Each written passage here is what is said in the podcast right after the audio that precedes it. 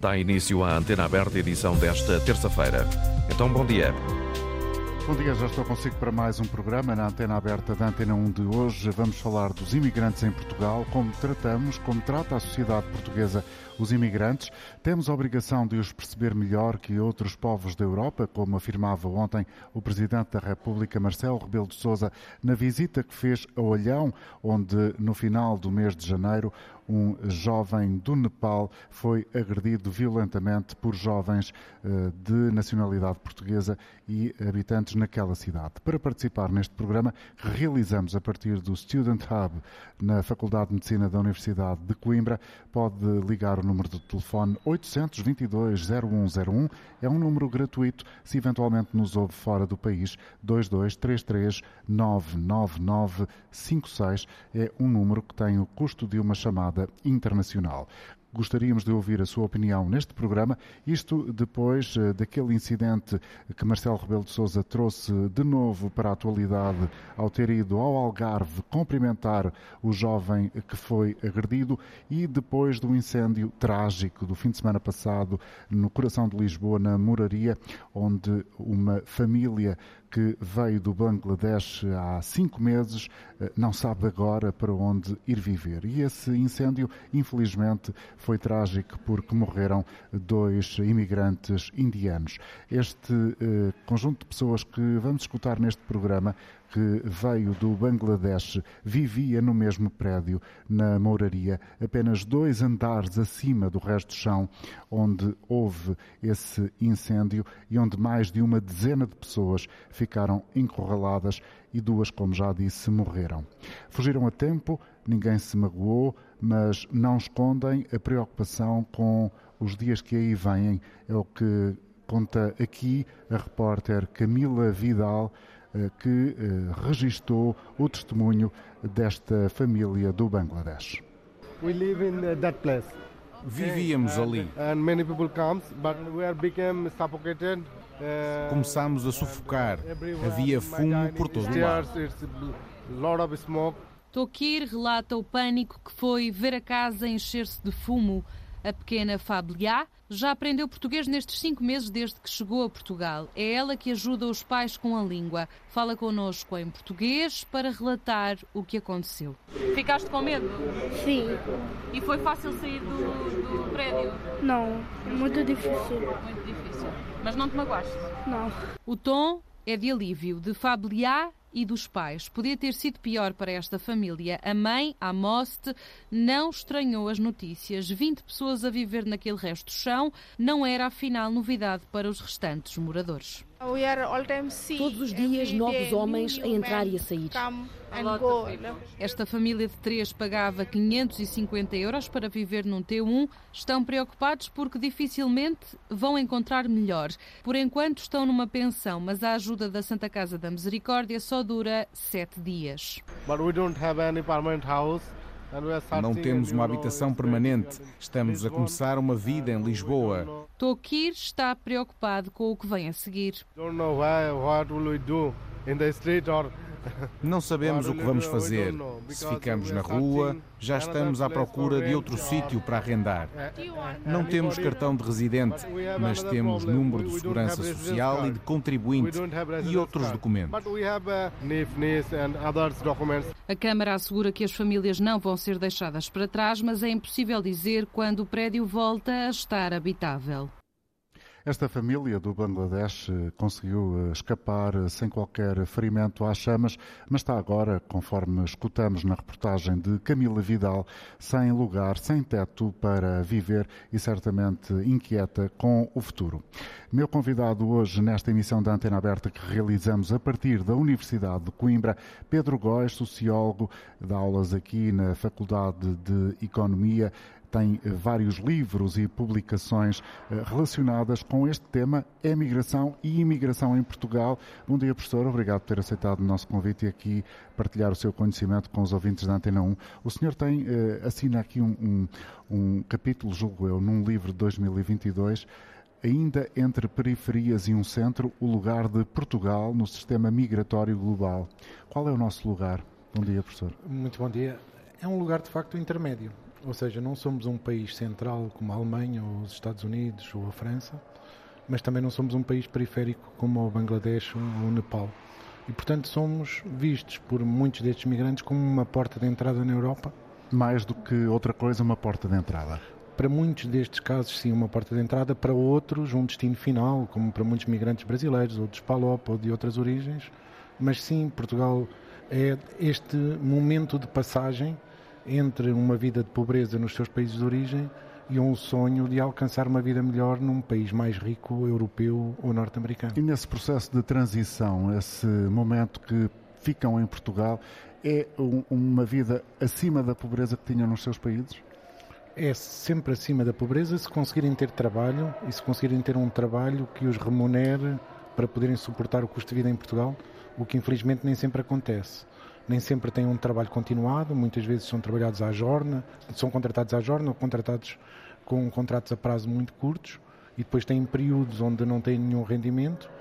Muitos deles são contratados, ou quase todos estes recém-chegados, pelo salário mínimo nacional, o que manifestamente não lhes permite viver em família numa cidade como Lisboa ou até mesmo no Algarve, onde a habitação atingiu preços exorbitantes que faz com que a única solução seja de facto viver em comunidades uhum. de vários, eh, várias famílias a ocuparem o mesmo espaço. Ou seja, as tristes imagens das casas latas de sardinha. São, são as que já vimos em Odmira, são as que ouvimos falar noutros países da Europa nas mesmas circunstâncias, são as que vão aparecendo hum, também em Lisboa, também no Algarve, mas também em Beja, em Coimbra, no Porto, em Bragança, um pouco por todo o país, são muito invisíveis, porque esta comunidade é uma comunidade que não gera problemas, não, não, não, não enche o, espaço público. Aliás, a invisibilidade é uma característica que lhes permite ter alguma segurança. Será essa a consciência que têm de permanecerem o mais uh, uh, discretos possíveis? No caso específico destas comunidades do Sudeste Asiático, há a questão da barreira da língua que é, que é manifesta, não é? E que faz com que viver num grupo que partilhe a mesma forma de comunicação os ajuda a sentirem-se seguros. Eh, de facto, depois com a comunidade à volta, também tem muito a ver com o, os seus ritmos de trabalho, uma vez que esta população é uma população imigrante económica, veio para trabalhar e todos os tempos de trabalho que possam aproveitar, eles vão fazê-lo para aumentar a sua remuneração. Estas pessoas são cada vez mais vistas como um valor económico? Não sei se cada vez mais, porque elas sempre foram um valor económico. Eu, eu, aliás, tenho dito isto muitas vezes em público, que é, sem estes migrantes, uma parte da nossa economia pararia imediatamente. Uhum. Uh, e, portanto, eles são um valor para a nossa sociedade em termos daquilo que nos trazem pelo valor do seu trabalho, mas também são um valor em termos da riqueza cultural que acrescentam à sociedade portuguesa, quanto mais não seja pela partilha destes valores de diversidade que nós, enquanto portugueses, conhecemos também noutras partes do mundo. Eu julgo ter agora a possibilidade de conversar com Rosário Farmhouse. Uh, daqui a instantes e eu vou também perguntar-lhe sobre uh, questões mais relacionadas com as crianças e os, jo e os jovens, mas uh, o que eu gostava que me pudesse explicar, professor Pedro Góis, neste início de programa e tendo em conta aquilo que sucedeu em Lisboa, na Mouraria, tendo em conta as informações que se conhecem, em que viviam eventualmente 20 ou mais ou perto disso pessoas num espaço exíguo, com 30 e poucos metros quadrados, que aquilo teria sido uma loja alugada inicialmente a um eventual comerciante indiano que eh, teria eh, como eh, finalidade montar ali um negócio bem no coração da, da Lisboa, muito típica, e, e depois acaba a, a, a, dona do espaço, a senhoria, portanto, a perceber que estavam beliches naquele local, que as pessoas viviam ali um, sem quaisquer condições ou com pouquíssimas condições de habitabilidade. O mais provável é que este, estes cenários se repitam Lisboa dentro, Lisboa fora. O mais provável é que eles se repitam em zonas mais degradadas de Lisboa, onde a habitação está no processo imediatamente anterior de um ciclo de gentrificação, ou, de, ou seja, de se tornar uma outra coisa.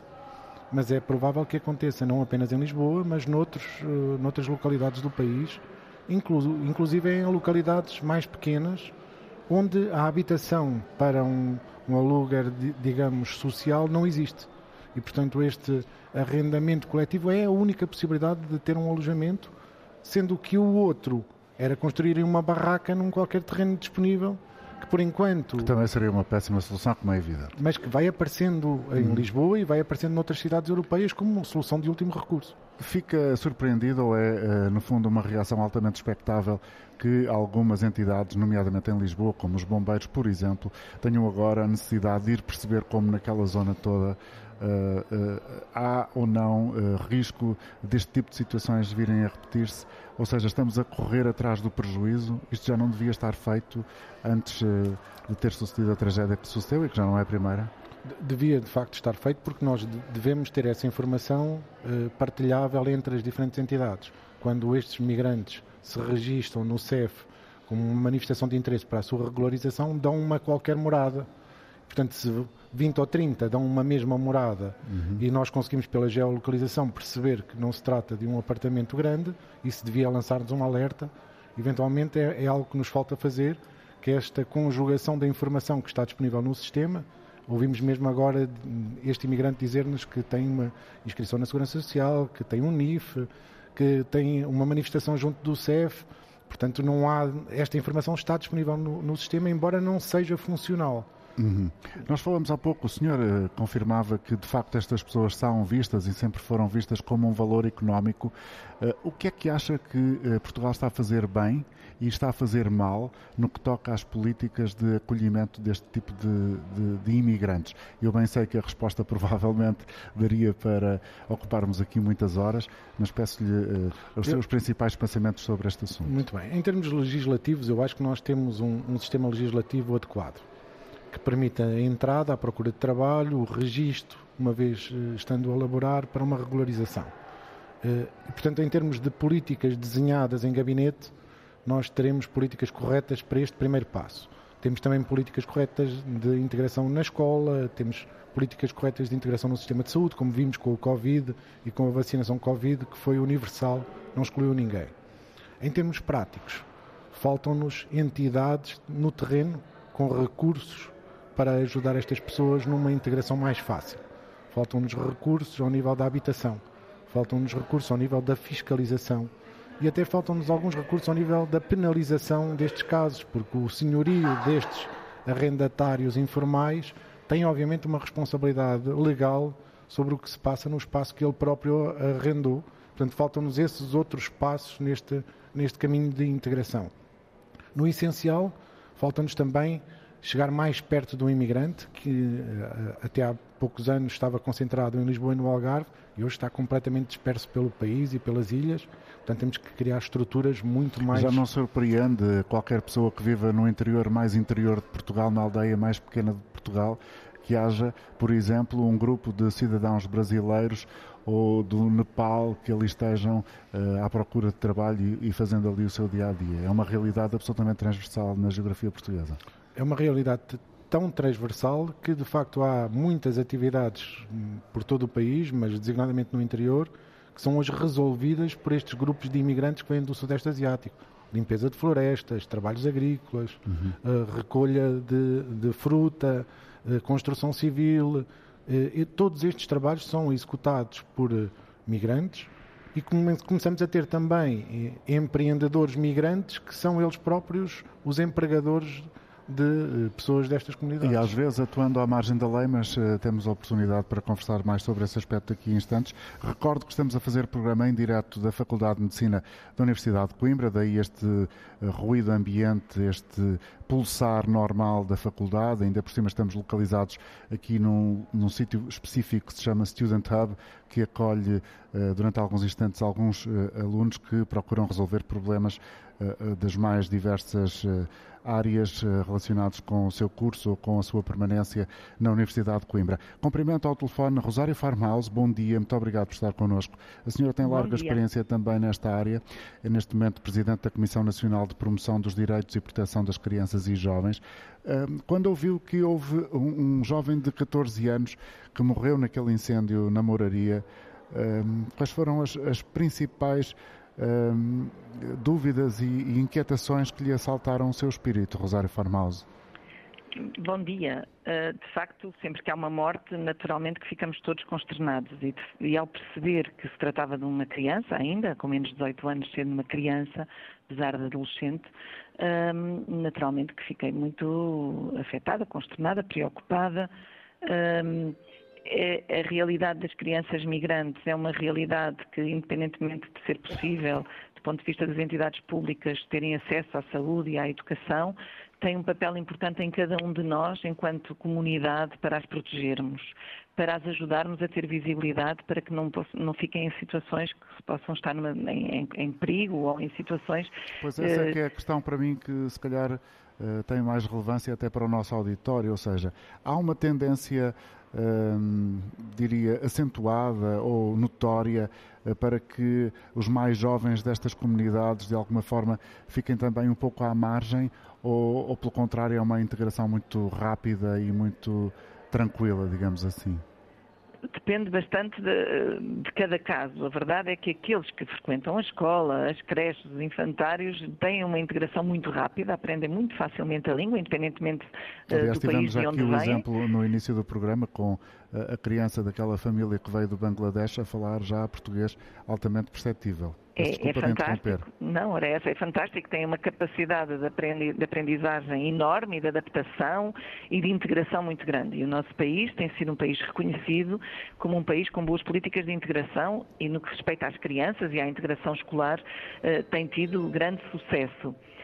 Aquilo que pode ser a preocupação é de crianças que eh, não, não, não tenhamos conhecimento que estão em Portugal e que estejam à margem do seu percurso eh, importante de acesso a todos os direitos, seja na área da saúde, seja na área da educação, seja em todas as áreas que permitem o seu desenvolvimento integral. E para isso só é possível termos conhecimento quando a comunidade está atenta, se une, ajuda, encaminha. Um, e dá sinais que há crianças que eh, não estão a ir à escola, que estão à margem e que estão excluídas, para podermos encontrar soluções e respostas para garantir que têm acesso a todos os direitos. Há ações específicas nesse sentido para garantir que as crianças eh, que vêm com, sobretudo com os pais de países distantes para Portugal, muitos com a expectativa de poderem ficar, a maioria com a expectativa de seguirem para outros países da Europa. Há programas dirigidos a essas, dirigidos a essas crianças para que elas uh, tenham a integração, uh, que, enfim, que qualquer uh, adulto de bom senso considerará boa o Alto Comissariado para as Migrações tem desenvolvido programas e tem mesmo campanhas para uh, sensibilizar diversas comunidades para a importância da integração escolar, por exemplo, e para a importância destas respostas que ajudam a um crescimento integral das crianças. Mas aqui fica o alerta de que cada um de nós pode fazer a diferença e a Comissão Nacional lançou em tempos de pandemia, mas continua a campanha Proteger Crianças compete a todos, que no fundo é um, um apelo a cada um e a cada cada uma, que enquanto vizinhos, familiares próximos ou afastados, amigos, possamos estar atentos às crianças à nossa volta e garantir que elas têm direito a ter uhum. direitos. E aqui, Farbal, se a comunidade uh, uh, local tiver estes mecanismos de poder ajudar a encontrar, a, a, a, dizer quais são as respostas, porque muitas vezes uh, é por desconhecimento, por não saberem que todas as crianças têm acesso à educação, independentemente da sua situação regular ou não, ou da situação regular dos seus pais, todas as crianças têm acesso à educação em Portugal, todas as crianças têm acesso à saúde. Esse desconhecimento às vezes cria medos e isolamento que deve ser contrariado. Rosário Farmaus, quando uh, ficamos também a conhecer aquele uh, episódio absolutamente lamentável e sem desculpa do, do grupo de jovens portugueses de Olhão que agrediu o imigrante uh, nepalês no dia 25 de janeiro, ainda por cima filma e publicita nas redes sociais. Já sabemos que essas agressões estão a ser investigadas pelas autoridades, já ouvimos várias declarações de gente do, responsáveis do governo e até o autarca de Olhão a falar sobre o assunto, mas há, há uma declaração do autarca do Olhão que é muito curiosa e que eu gostava que pudesse ajudar-nos a entender. Dizia a certa altura que Uh, uh, o autarca que está muito preocupado com a saúde mental do grupo de jovens e com os jovens em geral, quando, quando eles são autores de, de, de uma cena como aquelas. Isto será reflexo de uma coisa em particular ou, ou uma coisa mais abrangente que eventualmente ainda não esteja à superfície, que esteja visível de todos? Eu não conheço o caso em concreto, não conheço os jovens em concreto, apenas o que foi veiculado pela comunicação social e por isso não irei uh, abordar o tema de concreto desses jovens. A verdade é que eu acho que uh, estamos numa sociedade que passou por eh, fases muito complexas, e não estou a falar só da sociedade portuguesa, mas passámos por uma pandemia que trouxe novas formas de estar, de comunicar, trouxe isolamentos e, e, trouxe, e afetou a saúde mental de muitas e de muitos, crianças e adultos. Depois vem uma guerra com as, com as consequências económicas que estamos todos a sentir e, obviamente, que estamos numa fase uh, de grande complexidade e de grande necessidade de voltarmos a, reinventar os valores uh, de uma sociedade plural. Uh, é verdade que as questões deste tipo de comportamentos têm que ser condenadas e estão a ser condenadas veemente e estão a ser analisadas para poderem ser condenadas e são inadmissíveis. Eh, eu não conheço o, o, caso em concreto e por isso não vou comentar. As questões eh, genéricas de, de saúde mental eh, também têm que ser todas acompanhadas e está a haver claro. um investimento grande nessa área, porque muitas vezes a saúde mental também é, ou a falta dela, é invisível e, e requer uma atenção especial. Muito obrigado pela sua colaboração, desejo-lhe um bom dia. Recordo ao nosso auditório que estamos a partir de Coimbra, na Universidade de Coimbra, a realizar este programa e hoje é nosso convidado o sociólogo Pedro Góes, que eh, tem muito trabalho produzido sobre as questões relacionadas com o tema que hoje trazemos para cima da mesa. Muito rapidamente, professor Pedro Góes, quando o Presidente da República diz que nós temos a obrigação eh, de, eu não sei se já disse isto no ar, pelo menos enquanto estávamos eh, de microfone desligado, já sei que deu a resposta, mas portanto, como estou na dúvida, vou fazer novamente a pergunta. Nós portugueses temos a obrigação de entender melhor os migrantes, os imigrantes? Nós temos, no mínimo, a obrigação de sentir empatia por estes projetos de vida, porque são semelhantes a muitos familiares nossos, amigos nossos, que tiveram o mesmo projeto de vida num outro momento. Portanto, essa empatia é absolutamente necessária e eu acho que o Presidente da República mostrou essa empatia, tornou visível o caso mas eh, não estamos a falar seguramente de um caso apenas isolado, estamos a falar de algo que atinge estes grupos sociais mais vulneráveis e que é bom que, como disse a Rosário Farmaus, que enquanto sociedade todos estejamos atentos a estas vulnerabilidades, chamemos a atenção das autoridades e ajudemos no que pudermos estas comunidades a integrarem-se no nosso país. Vamos dar oportunidade aos nossos ouvintes e tenho aqui a indicação de que em linha está Adriano Malalan, que é advogado e é colaborador também da RDP África. Não sei se ainda é. A doutora Adriano Malalan tem muito uh, trabalho feito também junto da comunidade uh, daqueles que falam português e que vieram da África para Portugal. E, e imagino que no seu pensamento, não sei se estou a adivinhar bem, corrigir-me-á certamente, que no seu pensamento estará qualquer coisa do género. Há tantos anos que há tantos problemas com aqueles que vêm da África e agora de repente parece que estamos só centrados nos que vêm uh, da Ásia e do, do Sudoeste Asiático? Sem dúvida, muito bom dia. De facto, continuo colaborador do, da RBP África, com consultor jurídico todos os sábados, do meio-dia a uma, uhum. em que estas matérias têm vindo a ser tratadas há mais de 20 anos. Colaboro com a RBP África há mais de 20 anos e todos os sábados, invariavelmente, falo nestas matérias em relação a todas as comunidades, mas sobretudo em relação às comunidades africanas, às quais me encontro mais ligado, por razões óbvias, uma vez que sou moçambicano. Ora bem, de facto, eh, de um momento para o outro, diria mesmo que os africanos ficaram com a sensação de que foram esquecidos. Estes problemas são problemas que fazem parte do dia a dia dessas comunidades. E as políticas e as medidas que têm sido tomadas, do nosso ponto de vista, não resolvem os problemas. Adiam-nos. O que, é que, o que é que era importante que fosse feito assim de imediato que dava um contributo significativo na resolução de alguns dos problemas mais recorrentes, ou pelo menos aqueles que o senhor considera prioritários? Desde logo, eh, a integração passa por criar instrumentos que permitam que os estrangeiros que estão cá, os ditos imigrantes, se sintam cidadãos.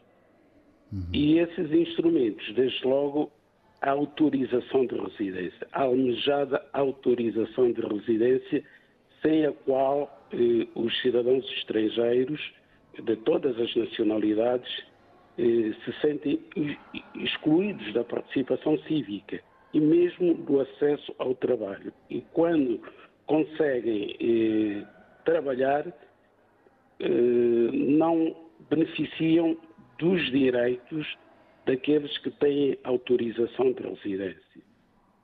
Há muitos obstáculos no acesso à autorização de residência. Desde logo, a dificuldade que foi criada por, pela autoridade tributária eh, no acesso ao número de identificação fiscal.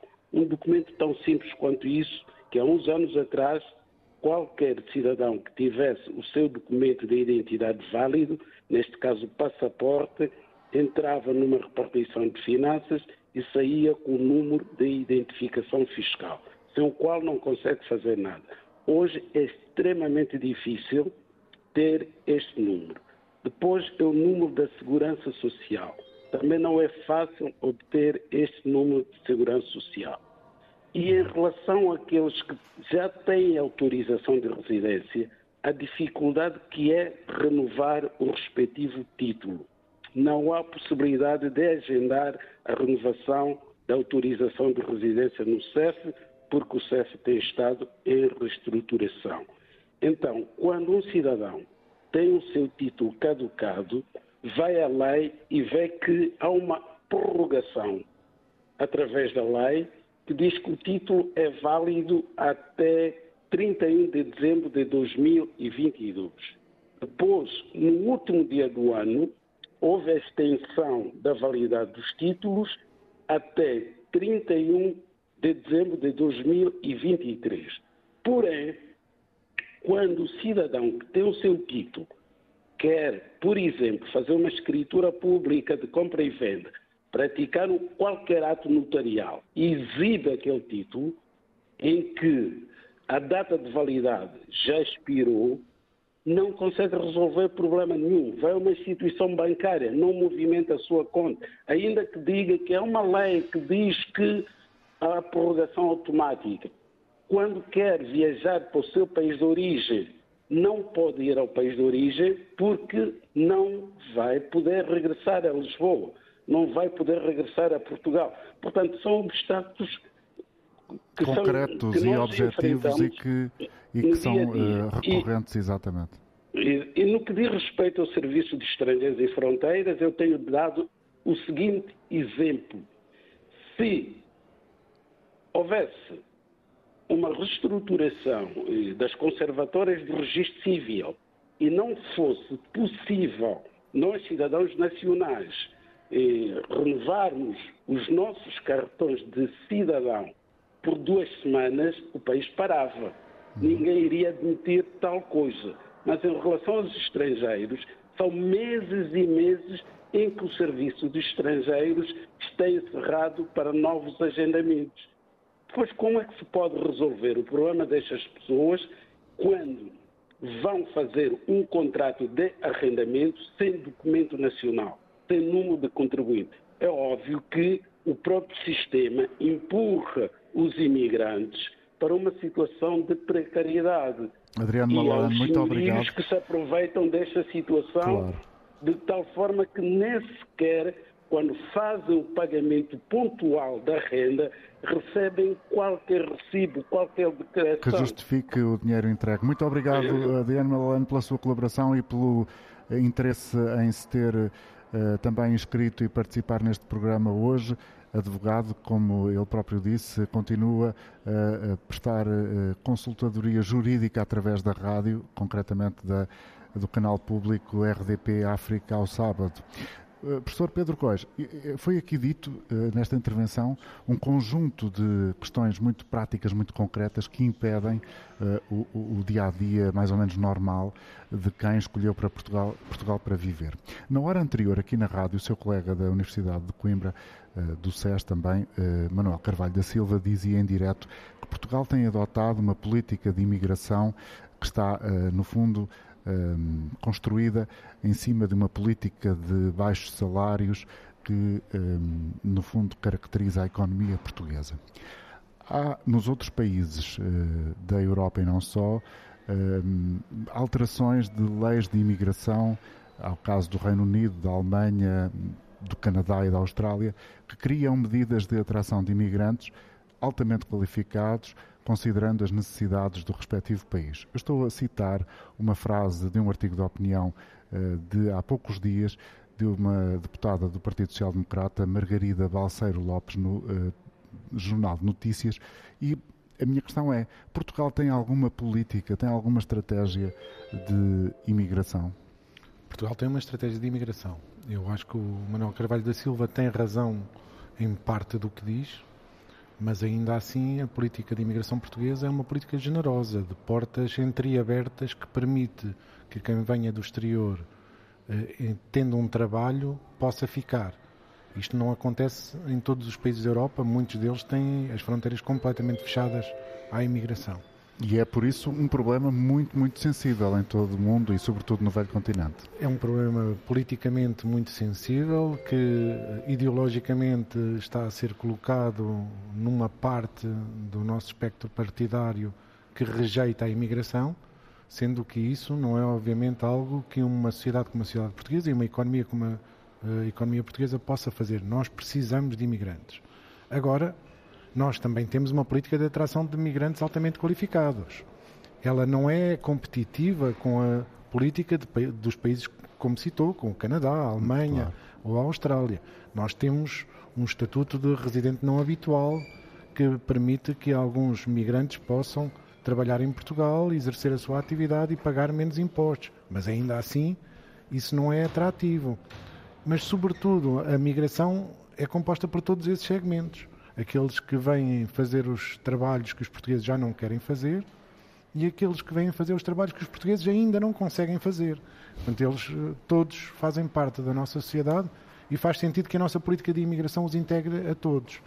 O que o, o convidado anterior eh, referiu em termos da aplicação da lei, sobretudo neste período que já vai em dois anos de reestruturação do CEF. é um problema. É um problema grande porque adiámos aí sim a resolução destas questões, mas a migração não parou.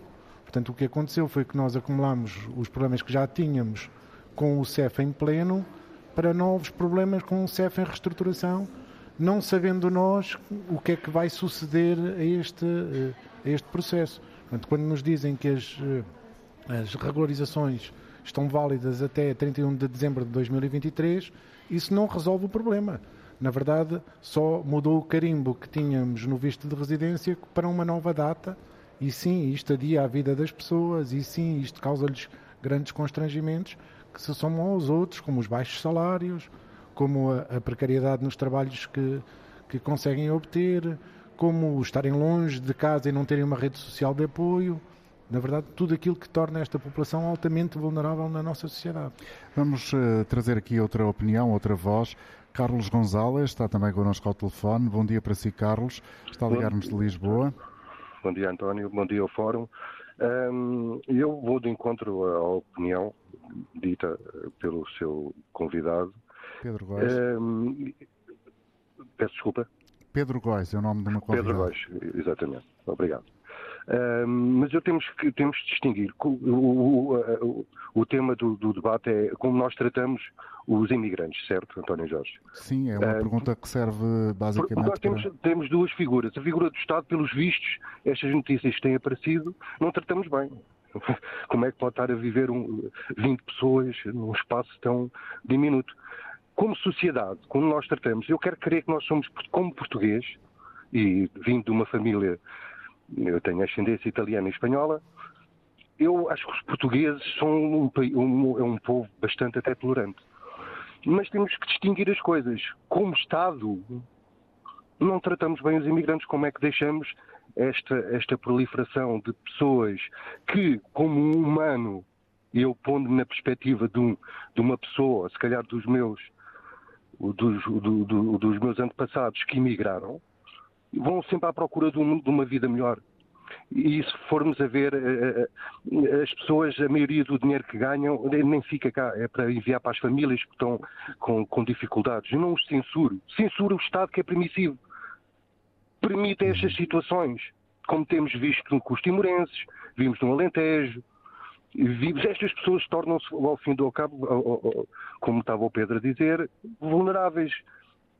Esta situação com o Presidente, e acho muito bem, porque o Presidente, ainda bem que nós temos um Presidente assim humano, que foi, independentemente do país que seja, um país, um país pequeno, é mas foi lá dar a cara, por muito, muitas pessoas censuram, mas ainda bem que ainda temos um Presidente assim, que foi lá, não tem, não tem, não tem medo de dar o corpo ao manifesto, mas como sociedade eu acredito que nós, mas pouco poder temos contra um Estado que é permissivo e que deixa que esta a proliferação das, destas redes. Ou seja, no fundo imigra... o que o Carlos está a defender é mais investigação, Exatamente. mais uma, repressão não, sobre aqueles mais controle, mais antigamente os meus pais imigraram por havia uma carta de chamada. E sei que, por exemplo, que há certos países ainda adotam esse sistema. Não, e nós precisamos, o nosso país está provado que nós precisamos de mão, mas será que é preciso para trazer eh, imigrantes para viverem em situações degradantes como esta? Fica a pergunta, é muito opinião. obrigado, Carlos. Vamos Nada, agora ouvir a partir de Castro Verde, Adelino Coelho. Bom dia, Bom dia Adelino. Um cumprimento a toda a equipa da Antena Aberta e ao auditório. Olha, quero começar por dizer que fui imigrante durante alguns anos Estive na Espanha, no Iémen do Norte, na Nigéria, Arábia Saudita, eh, Irão, Suíça. Ainda por cima, em, em, países que não são muito comuns. Exatamente, por isso é que eu chamo esta, esta questão de ter sido imigrante. Porque eu estive no país, em países de pessoas que vêm agora para cá. Vêm fazer exatamente o mesmo que eu fui para lá, que é tentar melhorar as suas condições de vida.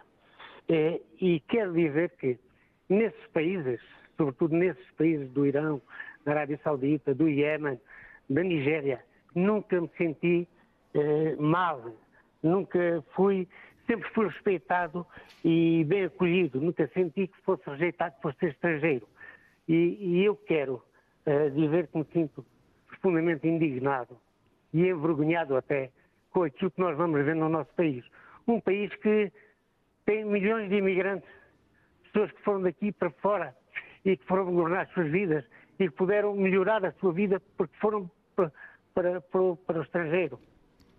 E aquilo que está a passar e aquilo que se passou com esse rapaz aí do, do Nepal em Olhão é profundamente eh, grave e isto não se pode passar.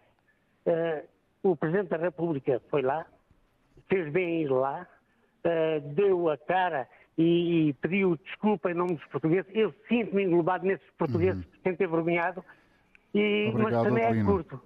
Obrigado, já percebemos o seu pensamento. Agradeço o facto de ter vindo aqui manifestar não só a sua experiência pessoal, mas também o seu repúdio uh, total em relação àquilo que sucedeu em Olhão.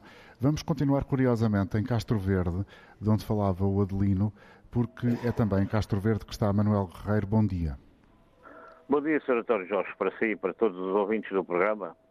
Pois, em relação à questão dos imigrantes, nós devíamos efetivamente ter juízo e vergonha na cara, porque a gente andamos aí pelo mundo inteiro para matar a fome, e portanto agora devíamos compreender os outros e não maltratá-los. Mas eu creio que estas questões de maltrato aos imigrantes, que teve agora aquele exemplo eu não, mas já teve outros, alguns até infelizmente envolvendo autoridades, portanto é um problema muito mais profundo tem também que ver com a questão da evolução da extrema-direita na Ásia, em Portugal e no mundo, que vai uh, sucessivamente encorajando esses tipos de comportamento e vai tendo cobertura do terrorismo mediático que faz a promoção dessas forças políticas 24 horas por dia. E, portanto, isso encoraja o aparecimento destes comportamentos e é preciso combatê-lo, é preciso investigá-lo e combatê-lo. E já agora também é bom dizer outra coisa, não é? Essa nova escravatura que estão trazendo aí, que vem para aí para trabalhar por 10 questões do quilo, como se costumava dizer antigamente, é essa gente que está a ser explorada até o tutano, é preciso chamar à resolução desse problema àqueles que beneficiam com isso. Porque as entidades patronais, sobretudo as grandes empresas, estão a pagar salários de miséria, eh, eh, estão a ganhar rios de dinheiro com isso, e, portanto, têm que ser chamados a participar na resolução do problema. Isso não é uma coisa que possa cair só sobre o Estado. Têm também que ser chamados, porque uh, outro dia fizeram uma operação de propaganda da banha da cobra ali em Beja, apanharam meia dúzia de intermediários. Até os grandes beneficiários, os donos das herdades, aqueles que comerciam dos salários, pagam o que querem quando querem. Tem manobra escrava lá às carradas, metida em palheiras em todo o lado, em corrais, em todo tipo de coisas. Essa gente fica com o cu de fora, não é chamada a nada, não participa em nada.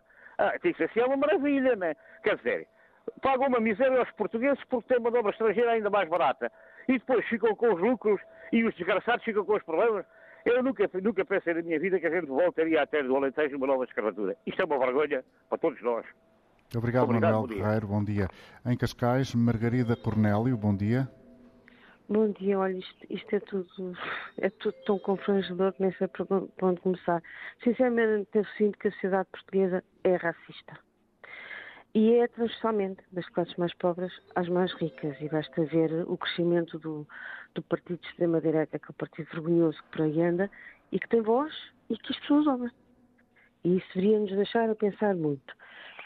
É uma sociedade em que o Estado ignora o sistema esclavagista que está instituído e nós vamos vamos por esse país fora e ver olha, vamos a um restaurante, por exemplo, de indianos e vemos sempre lá os mesmos desgraçados 24 horas ou 24 horas por dia. E depois perguntamos, estas pessoas vão viver para onde com os ordenados que recebem? Porque claro têm que viver em camaradas uns em cima dos outros, como qualquer dia nós portugueses estamos a viver, porque não há, não há casas para viver. Um, é uma sociedade que não, não, se preocupa com os seus, nem, que, nem que os, com quem os acolhe. Uh, no entanto, e quando eu digo que nós somos uma sociedade racista, dou um pequeno exemplo. Quando, por exemplo, vai uma pessoa ou africana ou, ou estes do, do, do, da Ásia, vai a uhum. qualquer uhum. sítio, vê-se muitas vezes a serem tratados por tu. E depois, se não falam bem português ou falam mal o inglês, um, ainda ficamos muito ofendidos, porque não falam português. No entanto, se for um migrante branco, europeu, então os ingleses e os franceses nem sequer fazem esforço para falar português, nós desfazemos para os ajudar. Obrigado, Portanto, Margarida. Tu pelos exemplos que aqui trouxe e também pelo seu ponto de vista. Eu lamento estar a acelerar um bocadinho a sua intervenção, mas o tempo não para e nós estamos eh, já a caminhar rapidamente para o final desta emissão.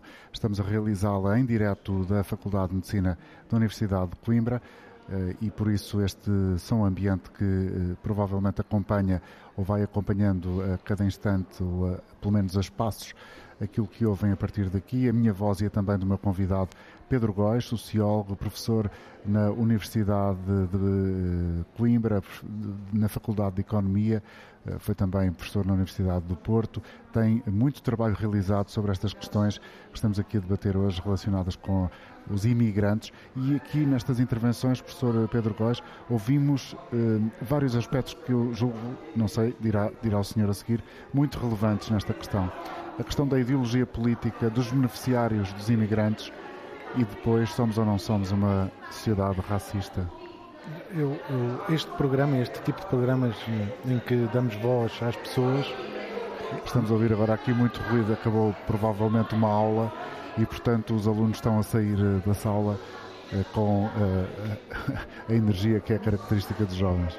Não, já agora deixa-me pegar nisso, porque enquanto estamos aqui a vê-los passar, é, também é curioso. Vimos a diversidade dos nossos estudantes, que não são, obviamente, todos portugueses, vêm de muitas partes do mundo e que são aqui tratados todos como iguais, como a nossa sociedade devia fazer, e talvez faça sentido pegar no que disseram as pessoas que, que falaram e todas elas. Uh, eu dificilmente discordo do, do que foi dito. Somos uma sociedade que tem ainda muitos vestígios de um racismo estrutural que temos que corrigir. Somos uma sociedade que. E, e admitir isso é fundamental. Admitir isso é fundamental e, e, sobretudo, criar condições para que o possamos superar tão rapidamente quanto possível.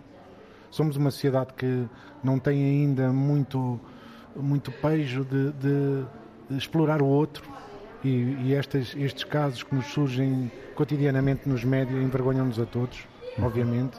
Somos uma sociedade de salários muito baixos para os portugueses e para os estrangeiros que não permitem uma vida, uma vida digna. E eh, é muito interessante que estas vozes venham de Castro Verde, no, no alto, uh, no, no, baixo Alentejo ou, ou no, no, Algarve mais a norte, uma zona onde, de onde saiu tanta gente para tantos continentes e que de facto sentem mais isto do que noutras localidades. Eu gostava de, de chamar a atenção que estas questões se resolvem com mais recursos e, portanto, que o país tem que colocar mais recursos financeiros, humanos, na correção destas questões. Tem que fazer uma aproximação aos locais onde eles estão, ou seja, já não pode ser centralizado a partir de Lisboa, tem que ser deslocalizado para Castro Verde, para Cascais, para Olhão, para Bragança, para Moncorvo, porque lá também há imigrantes. E isso exige recursos. O, o, o PRR pode ajudar aqui a construir essa massa crítica deslocalizada de que tanto, de que tanto necessitamos e temos que mudar alguma legislação. A exploração do imigrante tem que ser um crime público para que possamos todos estar descansados de que não é necessário que aqueles que estão, que estão a ser explorados ganhem coragem para denunciar o seu próprio caso porque isso é obviamente uma responsabilidade de todos nós. Está muita coisa mal, mas o senhor, no seu trabalho académico internacional, apresenta muitas vezes Portugal como bom exemplo. Ainda há pouco estava aqui a contar-me que vai trabalhar brevemente, não sei se posso dizer isto em público, espero que sim, eh, lamento eh, estar a cometer uma inconfidência. Eh, que vai trabalhar para um país, para o Cazaquistão, dando que exemplos de Portugal em matéria de imigração? Eu vou trabalhar com o Cazaquistão, mas a partir de Portugal. Okay. Portanto, eh, o, o, exemplo da integração das crianças na escola, o exemplo do acolhimento de crianças mais, mais vulneráveis, de jovens mais vulneráveis. As nossas políticas de educação são, como disse a Rosário Farmaus, de primeiríssimo nível ao, ao, ao, ao ponto de, de facto, nos compararmos bem com os países que tradicionalmente acolhem, acolhem imigrantes. Uh, há também as nossas leis de, de acolhimento e regularização que são boas, depois as práticas, como já vimos, têm muito, deixam muito a desejar. Portanto, há aqui muito caminho a fazer, mas Portugal não está a iniciar este processo. Iniciou alguns nos anos 90 e tem percorrido esse caminho até então. Nós vamos ter, não tarda nada, um Conselho Europeu em que esta questão da imigração e dos migrantes vai estar outra vez em cima da mesa. Tem sido uh, um, um, tópico da informação mundial com o êxodo de muitos a partir do norte, do norte da África, do Médio Oriente para a Europa, tendo o Mediterrâneo assumido uh, o lugar uh, triste de uma espécie de enorme cemitério.